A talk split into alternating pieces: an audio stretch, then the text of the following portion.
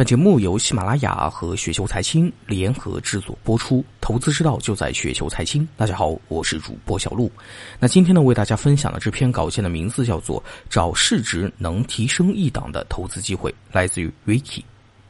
有个炒美股的老朋友啊，他选股的逻辑呢很有意思。他一般呢会把股票分为四档：十亿级、百亿级、千亿级、万亿级。千亿级的公司，他会看有没有机会涨成万亿级，比如 Facebook、阿里巴巴、腾讯这样的公司，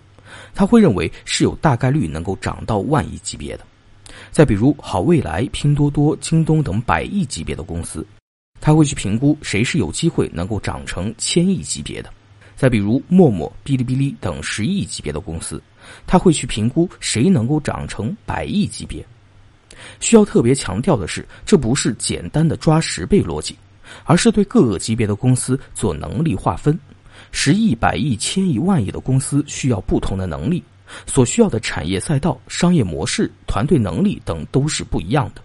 十亿级别的公司，看它所处赛道是不是足够支撑百亿级的公司，这家公司有没有能力获得足够的蛋糕，这家公司的管理层是不是具备十亿级进化到百亿级的格局。再举例说明，比如前几年的百度大五百亿的时候，他就认为百度最多就是个千亿级的公司，因为中国搜索市场撑不起千亿市值的公司。百度商业模式多元化失败，没有找到新的增长点，创始人的野心不够大，千亿可能就是瓶颈，大五百亿就没什么好搞的。当然，现在百度掉下来，掉到小五百亿级别，或许呢也值得看一看，但呢也不算是超大的机会。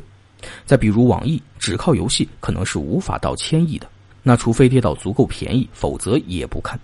再比如，例如拼多多、好未来，从市场空间、商业模式、管理团队，或许都有冲击千亿的可能性，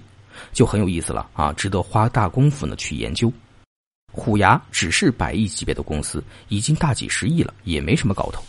另外，前几年呢，经常是可以找到十亿级别的公司到百亿级别公司的投资机会。现在这种机会是越来越少，百亿级到千亿级也不太常见。这套找市值能提升一档的投资机会的思维方式，我觉得很受用啊！不仅仅是在美股，在 A 股市场也是一样。不过我套用过来看 A 股公司，发现 A 股的十亿和百亿级公司里，能往上涨一个量级的投资机会呢，貌似更少。